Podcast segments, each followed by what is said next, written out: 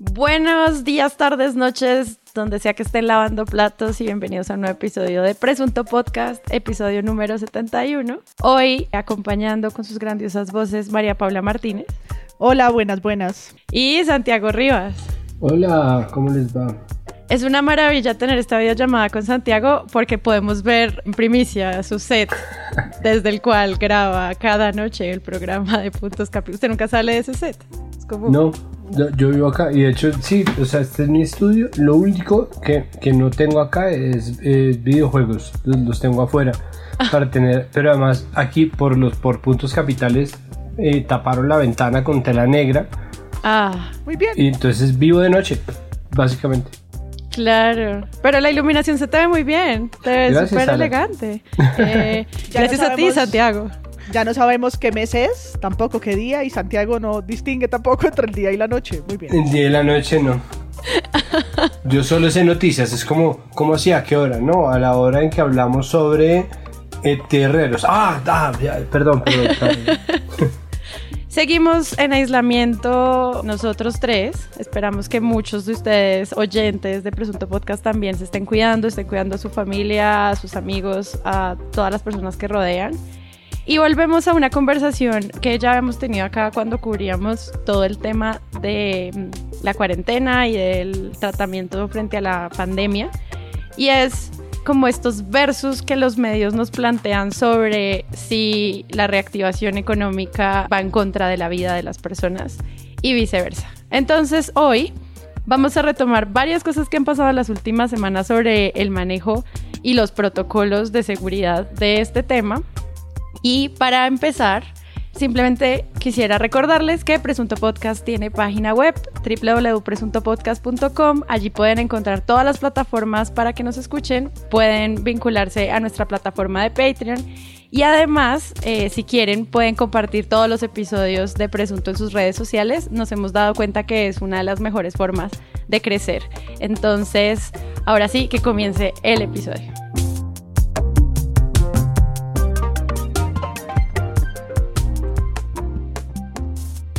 Yo quiero empezar este tema de la reactivación económica con un titulastre que nos trae Leandro Melo en Twitter. Dice, este es un gran titulastre para Presunto Podcast. Es una foto de El Tiempo donde se hace un balance de lo que fue el día sin IVA y dice el titular del Tiempo. Tumultos, el gran lunar de un día que le dio un respiro al comercio. Empecemos por ahí para darle como un sentido a lo que ha sido estas semanas. Santiago si algo ha traslucido a lo largo de estos meses de confinamiento es un carácter muy claro de lo que a veces es demasiada humanidad por parte de los medios. Me refiero a que los medios han dejado salir también su faceta y los periodistas, ¿no? Que muchas veces se supone que están, estamos atados a, a una pulcritud y a una rectitud y a una templanza por encima de, la gente que no está comunicando nada. Se ha ido perdiendo poco a poco y eso incluye a periodistas como le pasó a Camila Zuluaga, ¿no? que se le iba corriendo un poco el champú, en mi opinión, cuando empezó a preguntar si, si no era que nos habíamos confinado muy rápido. Que estoy mamada, eso es la mejor parte de su comentario. Estoy mamada. Y, en el tiempo, pues empieza a, hacerse eco de, de ese discurso también. Eso es una visión. Otra visión es simplemente que están acogiendo poco a poco el discurso del gobierno porque el gobierno siente la presión de los medios y que están simplemente empujando porque esa cuarentena que perciben como demasiado restrictiva y que les ha traído pérdidas, por supuesto, nadie va a decir que no, está haciéndoles más daño que el daño que les haría el contagio, ¿no? Entonces, todos los meses que duramos escuchando a los epidemiólogos se ha ido un poco volteando y ha empezado a ganar la desesperación general, pero lo que yo percibo eh, y en general la idea de, del respiro, ¿no? del que habla el tiempo, hombre, es como una voz colectiva, pero es una voz colectiva que ha estado impulsada desde el primer momento por los gremios, entonces donde uno cree detectar una fibra humana, yo no digo que Camila Zuluaga esté conspirando con los gremios, yo creo en la desesperación de Camila Zuluaga, pero creo que mucha de nuestra desesperación, por honesta que sea, está de alguna manera presionada por el clamor eterno y omnipresente en los medios de los grupos económicos. Ahora que, los oí hablar del mamada, mm, a mí me encantó el video, ¿no vieron el video del niño que dice que estoy jato, estoy jato, abuela, jato de pintar, de colorear, de, estoy jato, estoy jato. Tienen que verlo, por favor. Voy a verlo. Y, se los voy a mandar porque además estuvo en las noticias y todo. Obvio. Más tareas porque ya vas en un grado más avanzado. No, manda huevo, Rosa, no, no, no, no, no. Ay, abuela, ¿y tú para qué? ¿Y tú, y tú para qué? Ay, ay, yo estoy harto de, ay, ay, ay, ay, ay, ay, de dibujar, yo estoy harto de dibujar.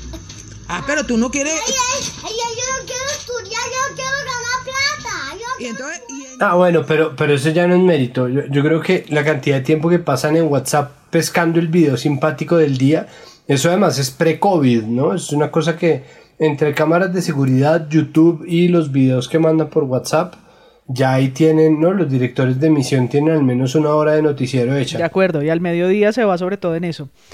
Pero frente a lo del respiro, eh, creo que lo que mostró el día sin IVA y, y tal vez el, este titulastre del tiempo, y ya veremos tantos otros que salieron de, de esa jornada y que estamos a pocas horas de una nueva, es eh, el respiro es para quién, no es para los, los niños jatos y las niñas jatas, sino para la economía.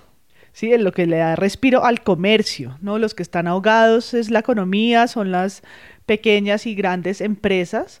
Y creo que muy rápidamente los medios se colgaron al discurso presidencial que a las seis de la tarde ya hablaba de los logros, de los éxitos eh, y del buen balance de una jornada que eh, hizo mover 5 billones de pesos.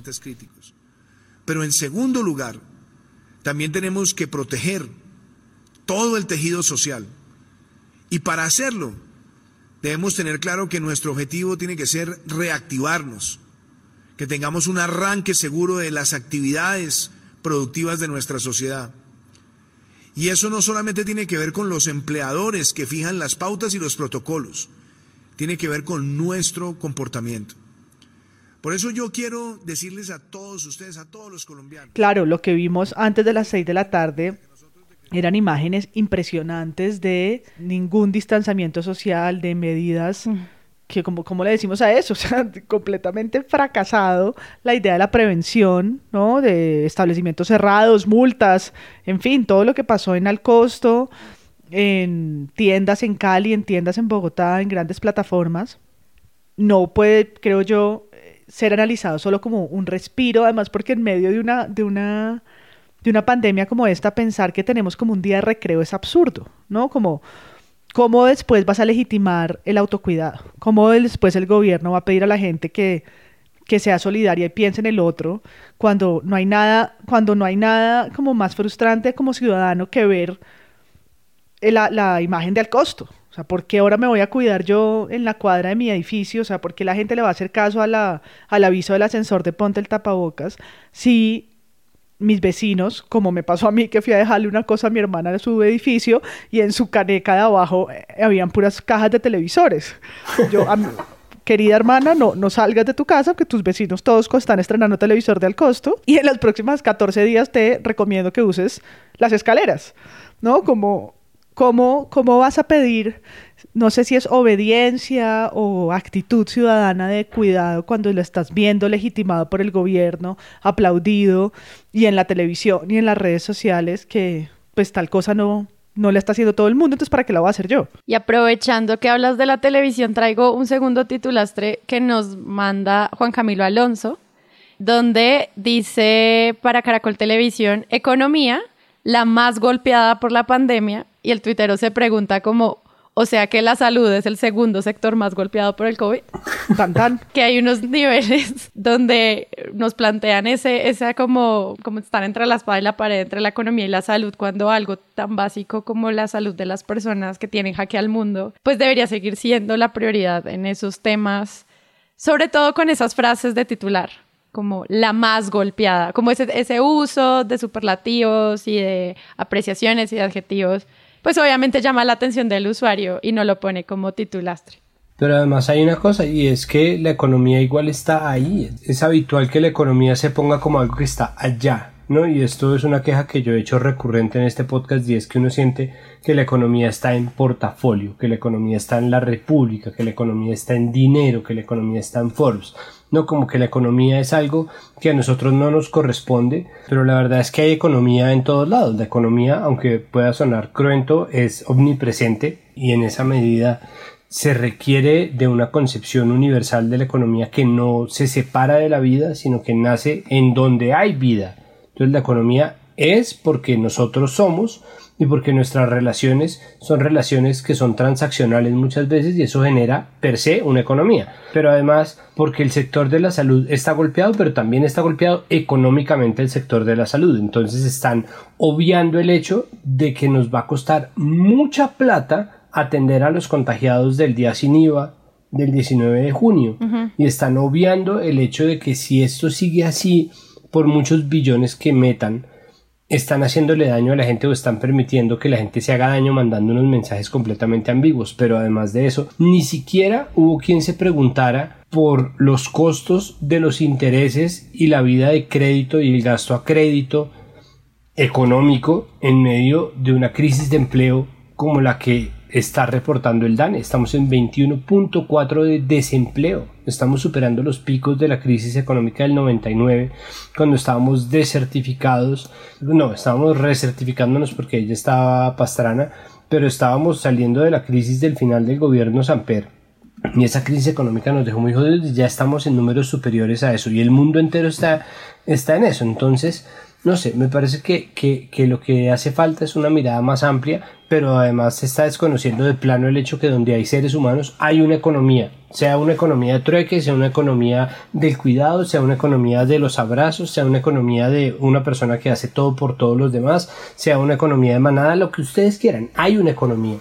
Entonces no es como que la economía esté sufriendo, está sufriendo un modelo y está sufriendo una serie de gremios que casualmente sostienen a los medios de comunicación. Yo estoy de acuerdo con, con que, por supuesto, lo, económico es transversal, pero ese, como otros sectores, a género le pasa lo mismo. Eh, los medios les cuesta mucho tomarlo o tomar ese enfoque en sus notas. Y yo creo que aquí eh, ese duelo de, los relatos entre hablar del consumo y la compra y los 5 billones y los televisores que necesitaba la gente y que si en el día sin IVA también ganaron los clientes o ganó Falabella o qué sé yo, es las, las fallas estructurales de la economía, por ejemplo, informal, de la cantidad de sectores y zonas en el país donde la informalidad es la manera en la que la gente se gana la vida y que el desempleo además, yo puedo, puedo pensar que estamos en una cifra mucho más alta, porque ese es el registro que tenemos de empleados, cuando sabemos que en este país mucha gente vive la informalidad y ni siquiera hace parte de esas cifras de empleo del DANE. Entonces creo que esa mirada más estructural, más interseccional de cómo es que se ve afectada el sector o los diferentes sectores económicos que van y que son muy diversos en este país, desde las personas que que tienen oficios que cobran del día a día, en el transporte, en la calle, en los parqueaderos, en tantas eh, mini economías, los alimentos, por supuesto, que mueven y las plazas, etcétera, que mueven y que están cerradas y que se mantienen algunas en funcionamiento en algún porcentaje, los empresarios de los restaurantes, es decir, toda esa cadena, creo que el periodismo es, es poco hábil en poder ponerlos en contexto y hacer notas donde al menos dialoguen miradas sobre esa economía en recuperación o no, porque siento que uno abre los periódicos o, o, portafolios a los especializados o los, o los generalistas y es esquizofrénico, porque un día la economía es la más golpeada, al otro día reactivación, al otro día 5 billones, después 21% de desempleo, ¿no? Y uno prende el noticiero y dice, no entiendo nada, no entiendo nada de lo que está pasando. Buenas tardes, pues el panorama de desempleo sigue siendo muy crítico. Según el DANE, la cifra revelada para mayo es 21.4% y según muchos analistas, pues esta es la peor cifra registrada en la historia de Colombia. Pues bien, ¿qué significa eso? Que 4 millones de empleos se destruyeron. También significa que 4.7 millones de personas quedaron totalmente desempleadas. Las mujeres son las más afectadas porque según el DANE se han visto obligadas a tener a cargo la educación de sus hijos. Y un dato adicional. ¿Qué tal, Mónica? Ayer eh, estuvimos hablando de los elementos deportivos y estuvimos hablando de los útiles, escolares. Hoy tenemos dos nuevas categorías. Dos de nuevas las siete categorías. que ha dispuesto el gobierno para estas tres fechas. Sí. 19 de junio. 3, 3 de, de julio, julio. y 19 de julio. ¿Cuándo va a cumplir usted? Yo creo que el 19 de junio, el 3 de julio.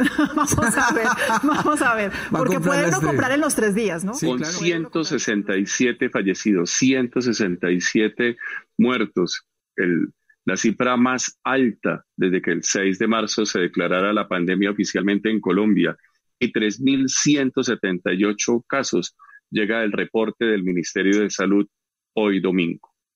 En este caso, se acumulan en Colombia 91.796 casos y 3.106 muertes, con 50.228 casos. activos. Para FENALCO y la Cámara de Comercio Electrónico, esta segunda jornada del día sin IVA superó todas las expectativas. Fue histórica por la cantidad de ventas virtuales que se registraron en todo el país. Ahora esperan que la tercera jornada, el tercer día sin IVA, sea mucho mejor. Sí, eso me acuerda mucho de un episodio que hicimos como de preámbulo, a hacernos preguntas sobre el periodismo económico, que la periodista que invitamos ese día nos hacía caer en cuenta de lo muy nicho que muchas veces estos medios terminan hablándoles a los que están como realmente interesados, como los economistas o los banqueros. Y ella al final hacía como preguntas sobre qué pasa con la gente y no deberíamos limitarlo solo a finanzas personales que es lo que decía Santiago ahorita, como que hay unos retos ahí interesantes que no tienen que ver solamente con cómo saco una tarjeta de crédito, sino cómo darle sentido a este mundo eh, eh, como en esos niveles. Perdón, incluso lo que decía Santiago es cuan- todos esos 5 billones de pesos, yo también pensaba cuando veía las, las cajas de las cajas de pago, cuánta gente está comprando a crédito, ¿no? Pues que es como esa ironía de ahorrarte el 19% para luego pagar a 36 cuotas, un precio mayor, o todas las denuncias que son reales a la superintendencia por el cambio en los precios, ¿no? Como hay empresas que van a ser seguramente multadas cuando estos procesos surjan, eh, porque aumentaron el precio para no tener que perder de alguna manera el, lo del día sin IVA. Y entre esas está Falabella y hay otras. Claro, y Eh, Home, Home Center, que le subieron a los televisores 30% y luego le bajaron 19%, ¿no?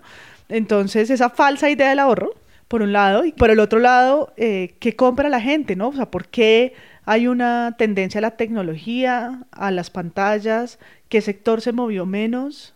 Siendo de todos los que no tienen IVA, pues de todos los que tienen IVA, perdón, y que ese día no estaban grabados.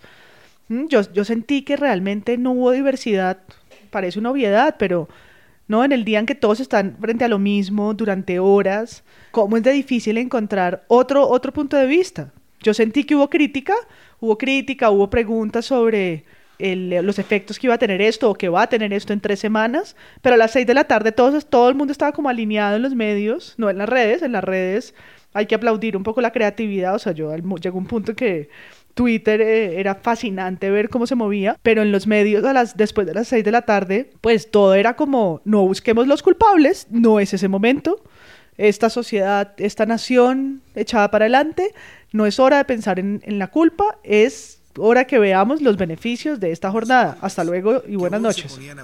Pero también pudimos observar que en algunos lugares del territorio se presentaron aglomeraciones y se presentaron también desórdenes. Y por supuesto que todos lamentamos esa situación. Pero seamos claros, nosotros como país, acá tenemos que salir todos adelante en la protección de la salud, en la protección de la vida y también en la reactivación es que nosotros debemos aprender de las lecciones que nos deja también el día de hoy, las positivas que son muchas, y también aprender de aquellos eh, espacios donde el comportamiento ciudadano no fue el adecuado para que no se repita. Y por eso como país no debemos estar preguntándonos si hay un error, quién es el culpable. No, es cómo lo resolvemos colectivamente. Porque aquí como sociedad saldremos adelante.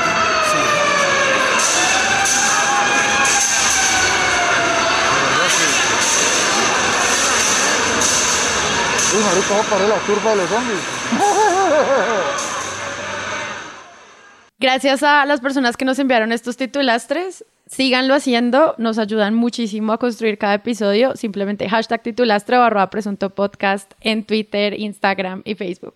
Hablando del punto en el que tú ya vas, o sea, son las 6 de la tarde del día sin IVA y pues obviamente el cubrimiento empieza a migrar es a las declaraciones del presidente. Entonces, ¿cómo creen que los medios abordaron las justificaciones oficiales del día sin IVA? Como la voz predominante del presidente, palabras como lecciones, errores, qué estaría funcionando y qué realmente trae beneficios un día sin IVA. A mí todavía no me queda muy claro eso porque es bueno. Es que lo que yo siento es que el vacío de poder en el que nosotros estamos, el vacío de liderazgo que existe, que es previo a la pandemia, es un vacío de liderazgo que, así como la pauta del gobierno llena mucho de los presupuestos de los medios, eh, el direccionamiento del gobierno llena mucho de las editoriales o de las posiciones de, los medios. Entonces hay mucho material no todo. El tiempo tiene, por ejemplo, las dos visiones. Tiene un artículo que habla de las malas ideas para la reactivación económica.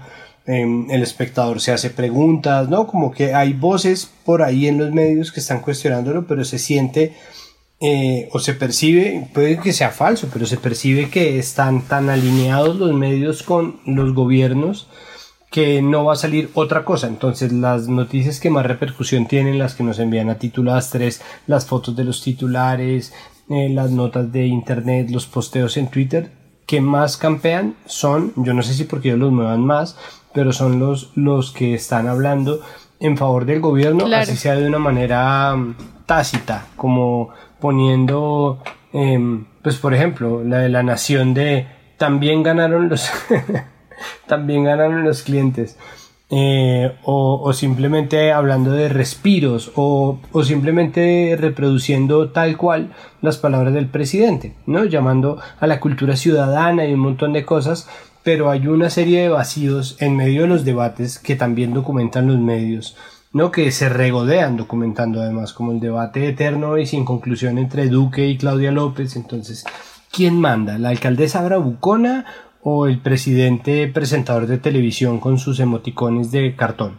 ¿Quién gana? Eh, ¿Esta señora regañona o, este, o el uribismo? ¿Quién gana? Es decir, es, muy difícil eh, eh, hacer una idea clara porque además esa pelea está hecha para que nunca ninguno de los dos la gane. A ninguno de los dos le conviene que el otro tenga razón, pero tampoco le conviene tener razón, ¿no? Porque en el momento en que una de esas visiones gane, todo se va a tener que volcar para allá y, el doliente va a pasar a ser quien impulsó. Si, la economía, no, si terminándosele la razón al presidente y se impulsa la reapertura de la economía incluyendo colegios e iglesias, que es un poco una barbaridad, pero ok, colegios e iglesias.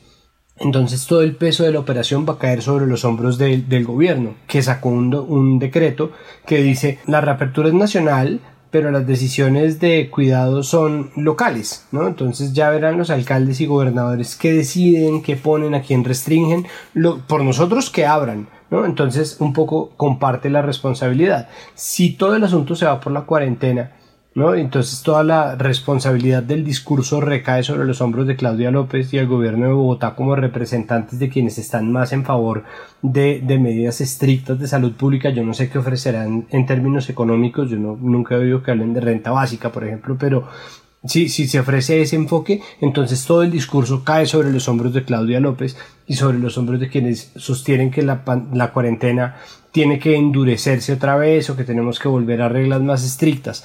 Entonces a ninguno de los dos le conviene tener razón en realidad y ese debate se ha vuelto para utilizar otro lugar común en nuestro mundial la comidilla de muchos medios que dedican su tiempo y sus páginas a, a documentar ese tipo de debates, ese tipo de debates como si fueran acontecimientos. Entonces, duro rifirrafe, eh, amarga polémica, intercambio de declaraciones, cruce de argumentos, eh, y todo eso va llenando las páginas y, y, lo que nos queda al final, eh, al menos en mi percepción, es una incertidumbre gigantesca sobre finalmente entonces en qué estamos. Voy a leer tres tituladas, tres para empezar. Debemos aprender de las lecciones que nos deja el día sin IVA, Duque.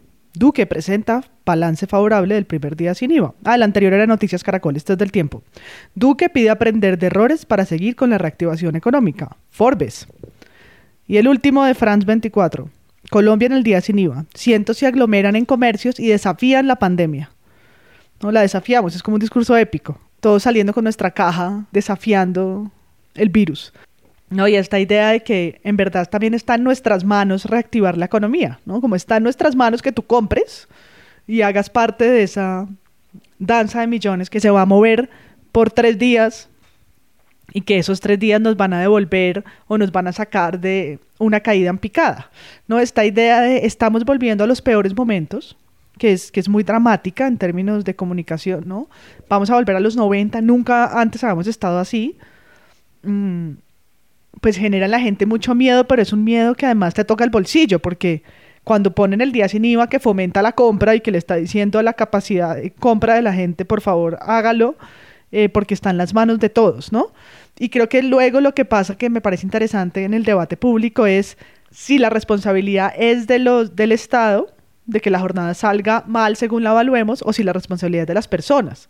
Pero entonces si, si las tiendas abrieron, el cliente va, pero entonces como la tienda no, no hizo, no sé, el metro y medio de distancia o qué sé yo, es culpa de Falabella, es culpa de la iniciativa del Estado que impulsa esto de manera desenfrenada, o es culpa del el comprador que fue a aprovechar esta, este beneficio y a, y a mover ¿no? la economía que estaba en sus manos. Creo que hay como una triada que es muy difícil de narrar si además toda la balanza se va hacia el lado empresarial hacia el lado que, que, que, mencionaba Rivas, ¿no? que es pintarlo desde el respiro y la necesidad de reactivar, ¿no? y es comprarle, comprarle también ese discurso al fiscal de que si no seguimos guardando lo que hay es que salir a trabajar porque si no estamos acabando el país, ¿no? que fue lo que salió a decir cuando, cuando la alcaldesa propuso una segunda cuarentena estricta. Una vacuna.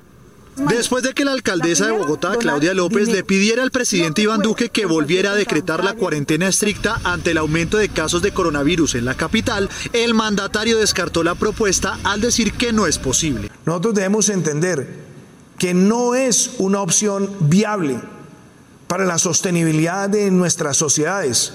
Sencillamente decir vamos a encerrarnos hasta que aparezca una vacuna.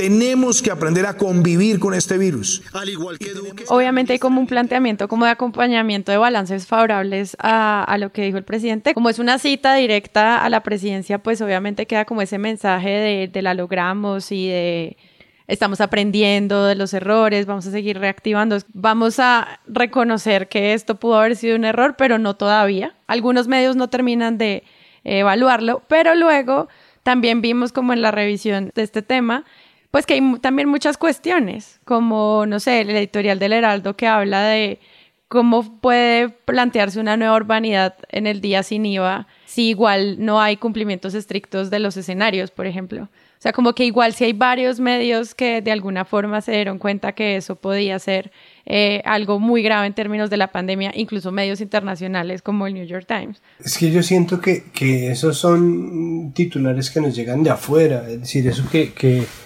que pone el New York Times obedece también a una lectura del New York Times de, algo que pasa en Estados Unidos y es que ellos están del lado de la oposición, ellos están representando el contrapeso desde la comunicación a, Trump eh, y Trump ha desestimado constantemente la pandemia, cuando parece que ya hay unos acuerdos y hay unas cosas que no son debatibles, como que estamos en un momento de mucha vulnerabilidad, eh, que científicamente nos pone en unos riesgos gigantescos donde no hay inmunidad física, biológica para un virus eh, sobre el cual no hemos terminado de aprender que a veces se manifiesta en una inflamación, a veces en síntomas en la sangre, la mayoría de las veces en síntomas respiratorios. A Mauricio Silva le dio una gastroenteritis, huevón.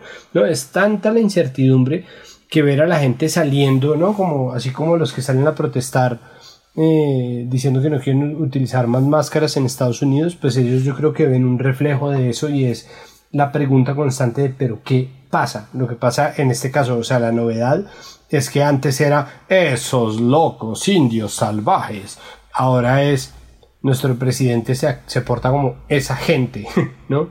Esa es la gente eh, que elige presidentes como el nuestro y queridos amigos del New York Times, es verdad. Sí, yo siento que desde que empezó esto no hemos salido de la lista negra donde están AMLO, Bolsonaro, Duque, ¿no? Estamos como somos esa parte de los protagonistas y en los medios internacionales pues salimos con COVID Friday. O sea, no, no, no fue solamente un chiste de Twitter. Está en NPR, está en el Financial Times. Colombia urged to rethink tax-free day after COVID Friday. The idea is to convince Colombians who had largely been confined to their homes for the past three months to venture out and open up their wallets. On Friday, June 19th, they did. El primer día sin IVA que decretó el gobierno fue noticia en medios de comunicación internacionales como The New York Times, Financial Times y Bloomberg. Este último calificó la jornada como el COVID Friday.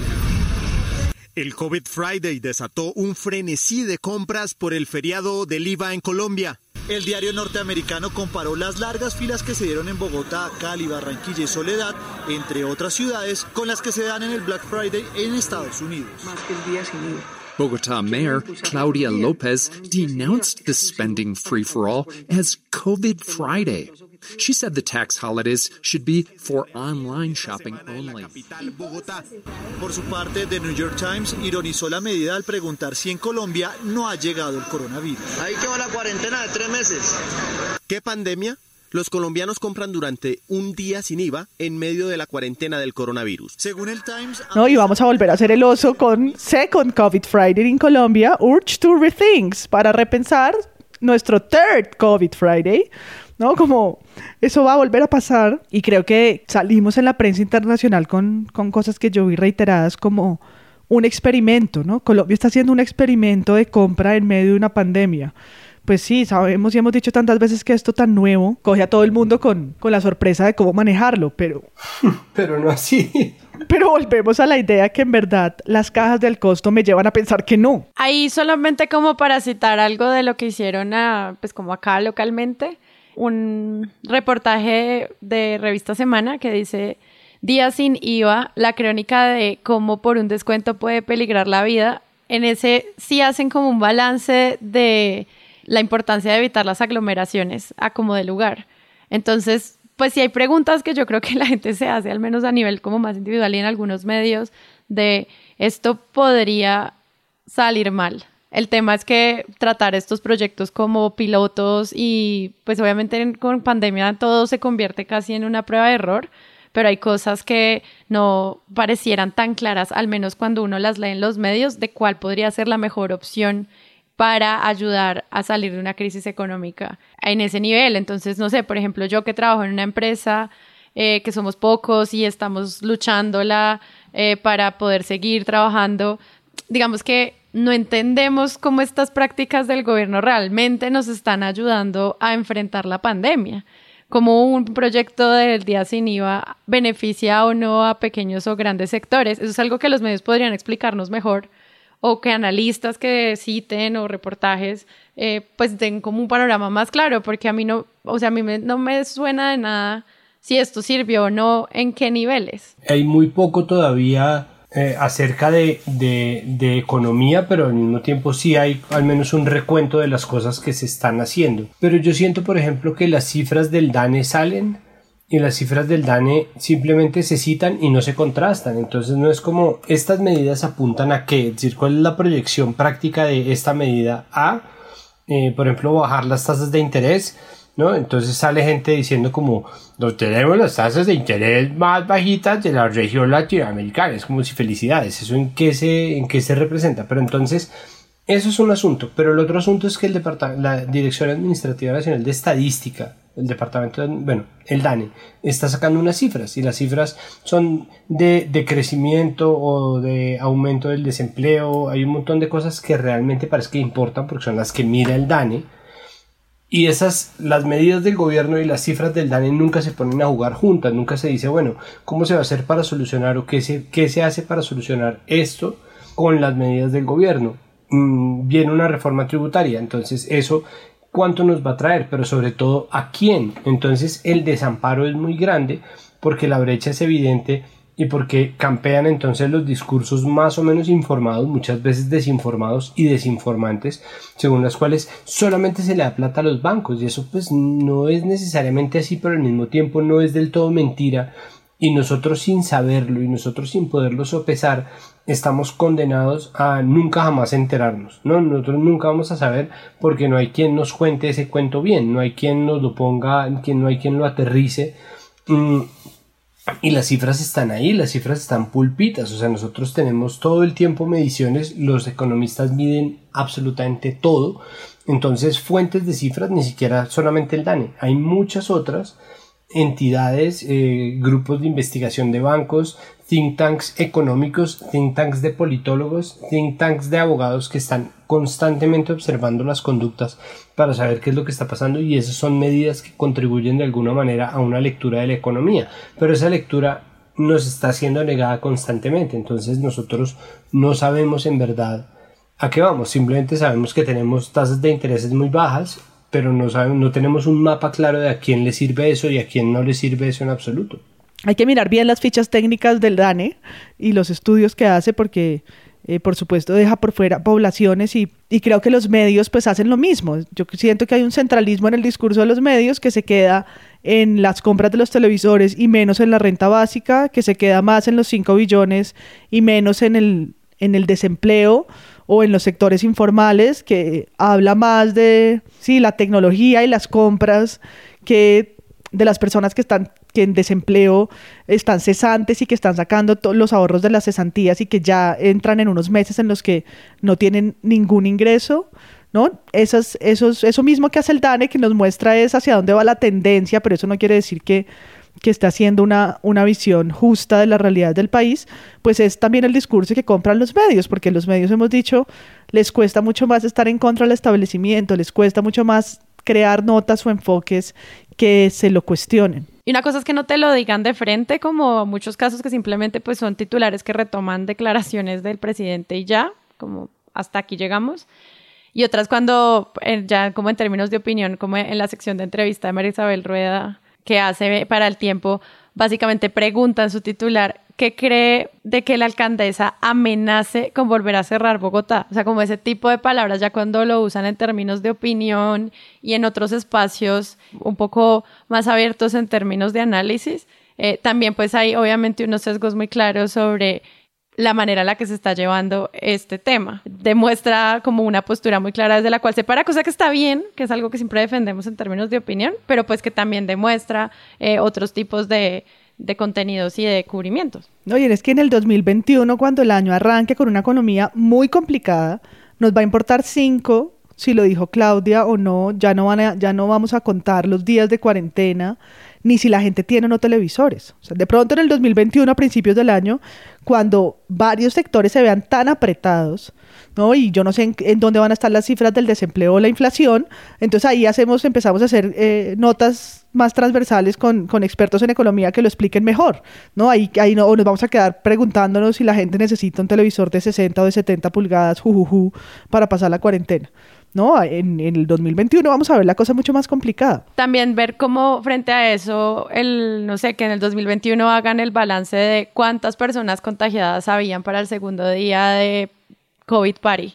Cuando esas cifras se cruzan, también pues dan una perspectiva sobre los incentivos para salir a la calle o las razones por las cuales la gente se queda en casa. Pero es que además las mismas cifras son mentirosas. Si las mismas cifras son conteos muy por debajo de lo que se supone que es verdad porque no se ha afianzado muchas de las facetas o muchas de las caras o muchos de los brazos del sistema de salud pública, uno de los cuales es el testeo y el muestreo y, el rastreo de contactos. Entonces el problema es que hay una guerra de nuestra sección favorita, las narrativas era una narrativa nueva, distópica, de ciencia ficción, eh, tenía mucha cosa y ya no. Ahora lo que sirve es la economía, ¿no? Ahora todos estamos como unos zombies corriendo hacia las grandes superficies porque eh, la, economía es ansiedad, pero al mismo tiempo la economía es estatus, pero al mismo tiempo la economía es bienestar, pero además todo es economía, entonces el cuidado es economía.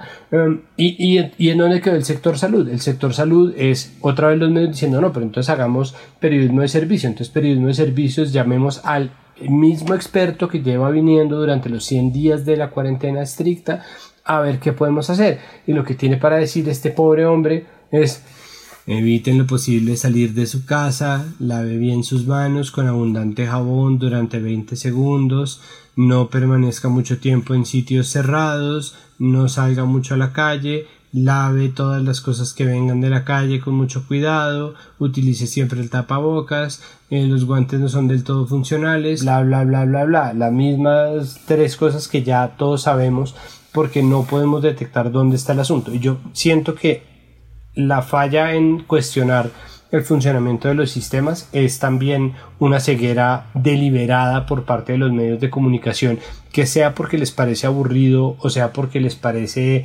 peligroso, o sea porque no lo entienden, o sea porque no les parece que eso nos corresponda a nosotros los mortales entender, no, no se preguntan eh, qué ¿Qué pasa con la economía si finalmente después de la cuarentena el sistema de salud tampoco mejoró? Porque este es el momento en que tampoco mejoró y vuelve el debate, ¿no? Entonces, Claudia López dice que no le cumplieron con los respiradores. El ministro de Salud dice que sí le cumplieron con los respiradores. El problema es que mucho tiempo se gastó en ambientar ese debate, ¿no? En formar el ring, traer los aficionados, cantar los rounds, ponerle titulares a cada golpe de lado y lado, poner a la gente a debatir quién tiene razón, cumplió o no cumplió, y no hay suficiente cubrimiento, aunque lo haya, pero no es suficiente ni suficientemente expuesto, de si sí o si no había los respiradores suficientes, si sí o si no se había cumplido, cuál era el estado real de nuestro sistema de salud y eso en qué medida nos importa, porque es normal que un enemigo invisible, es normal que un enemigo que nos confina en nuestra casa, es normal que una tragedia tan aburrida, y tan cotidianizable y, tan mundana como esta, eh, en, algún momento nos, nos, nos, nos, deje insensibles, nos saque callo, como pasaba con los muertos del narcotráfico en los 90, ¿no? Como murieron 100, ah, ah, espérense que sean mil, ¿no? Entonces ahora es como, ay, sí, ay, ya, ya, me mamé, estoy mamada. Entonces la narrativa es, estoy, estoy harto, estoy harto. estamos mamados todos de hablar de la misma vaina, pero puta, ¿qué hacemos si finalmente es en lo que estamos. Sí, pues toca seguir hablando de aislamiento hasta que las garantías de seguridad de las personas estén más claras. Creo que aunque sea un tema repetitivo y que uno ya en serio entienda que los dos metros son importantes y que el uso del tapabocas es relevante, pues los medios no necesariamente tengan que cambiar de tema sobre eso, sino más bien como recordarnos que es que esto es importante por la seguridad de las personas. O sea, siento que no debería ser tan grave tener que sacarle como hilar fino y encontrar otros temas en otro lado cuando pues ya los epidemiólogos nos dijeron, men, aislarse sirve, ¿qué vamos a hacer? ¿Está aburrido? No, pero además que lo más distópico está por venir, ¿no? Que es ese momento en el que, o sea, lo, lo menos raro era el confinamiento general, cada uno en su casa, eh, los medios intentaron cubrir un poco la intimidad y la privacidad, ¿no? Todos adentro de la casa, ¿qué, ¿qué, vamos a hacer con los seres humanos que no ocupan los espacios públicos? Lo más distópico es ahora, ¿no? La sociedad de la vigilancia, quiénes pueden salir, quiénes no, las reglas, las formas, con la cédula, con el género, con la identidad, con lo que sea. Eh, por los rangos etarios, la prohibición de las, de las generaciones de la tercera edad, o los niños en el horario a las 10, ¿no? Eso es esa es la realidad más distópica, ¿no? Los turnos de quién puede salir y quién no, o en las UCIs cuando estemos en rojo tienen que empezar a decidir quién vive y quién muere, a quién le dan, a quién lo pueden entubar y a quién le pueden dar un respirador y quién no. Esa es la realidad más, más rara y cómo van a ser los medios para enfrentarla y cómo nos van a hacer para contarla si en verdad están concentrados en el, en el televisor LED y en el, y en el empresario, eh, revisando si la comisión del fiscal de San Andrés fue un paseo o no. De pronto fue a San Andrés a comprar cosas sin IVA. Eso lo hacían los padres de los 90. La práctica del perfume y el blue jean. La práctica, la, la, clásica práctica de volver con cajas de electrodomésticos como el COVID Friday en el aeropuerto de San Andrés. Oigo sonar un calipso distante. Hey, yo, prosecutor. prosecutor. Pero what are you doing on vacation? A mi, a mi casa llegó un microondas así, tengo que aceptar. Culpa de mi papito. y muchos caramelos Muy grande.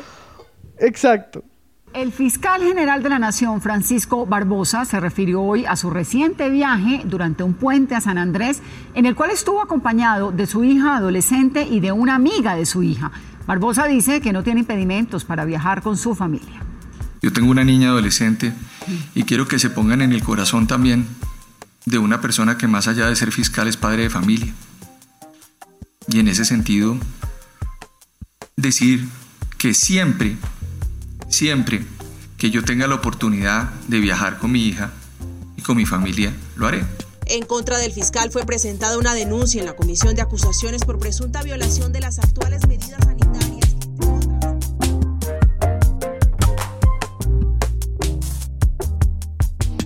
Bueno, estamos en una situación que es una... Estamos mamados de analizar. Estoy jato, estoy jata, estoy jata.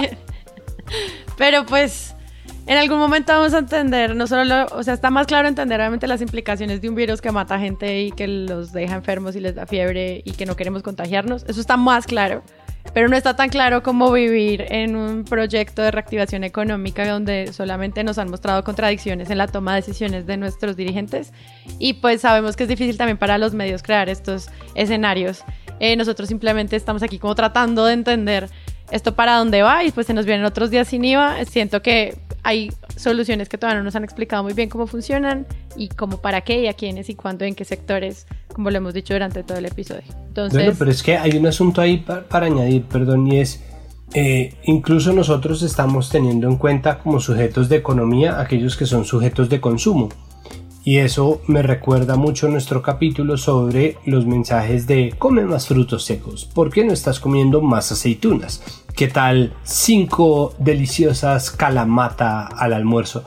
Para regular el pH del cuerpo, es como, ¿no? Entonces esos mensajes con una brecha de clase tan fuerte también están permeando los medios, porque entonces en los medios cuando tratan de hacer eh, cuando tratan de hacer lo contrario, ¿no? cuando tratan de hacer como un llamado a que la gente se quede en su casa, están pasando por encima del hecho de que hay un privilegio de clase gigantesco que le permite a algunos quedarse en la casa y que obliga a otros salir a ganarse el día a día. Y tampoco nadie está dispuesto a cuestionar el modelo. Simplemente es no salgan, gente irresponsable. Es como, no, pues mucha gente no tiene la posibilidad, lo hemos dicho mil veces y hay que decirlo mil más. Es, es la cuarentena acaba por ser injusta y dañina porque acaba con la economía de los más pobres. Pero cuando nosotros hablamos de economía, lastimosamente no estamos hablando de gente que no tiene plata.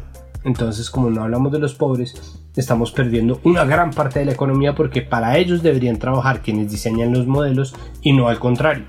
Claro, y por eso es que un modelo como Día Sin IVA, ve a la tienda a comprar al comercio de gran superficie, también es pensar como en una clase media alta que consume para esas empresas y que al final como que las dudas sobre quiénes están beneficiando realmente de esta eh, reducción de impuestos, pues quiénes son, porque los que la están pasando mal, pues son otros. Y en la pirámide socioeconómica del país es además ese sector de los televisores la Mm. grandísima minoría.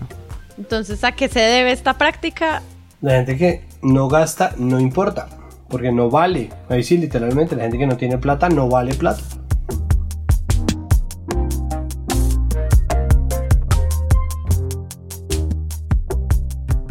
Presunto Podcast es un proyecto de Sara Trejos, Santiago Rivas, María Paula Martínez, Carlos Cortés, Jonathan Bock y Pedro Vaca. Y cuenta con el apoyo de la preproducción y postproducción del Loro Podcast, una iniciativa de Maru Lombardo y Rodrigo Rodríguez. Recuerden que podemos hacer este episodio gracias al apoyo de nuestra comunidad de usuarios que por medio de la plataforma de Patreon confían en nosotros para que cada semana exista un nuevo capítulo, mundiales, titulastres, análisis y una conversación privada en nuestra cuenta de Twitter Presunto Plus exclusiva para Patreons. Gracias por seguirnos en nuestras redes sociales Presunto Podcast, en dejarnos mensajes y sobre todo gracias a todos por compartir los episodios. Hemos crecido gracias a eso y sabemos que es la mejor manera de apoyar a creadores de contenido en audio para crecer. Entonces los invitamos a que se laven las manos, que se cuiden mucho, que escuchen podcast y que busquen un nuevo episodio la próxima semana. Yo soy Sara Trejos. Chao.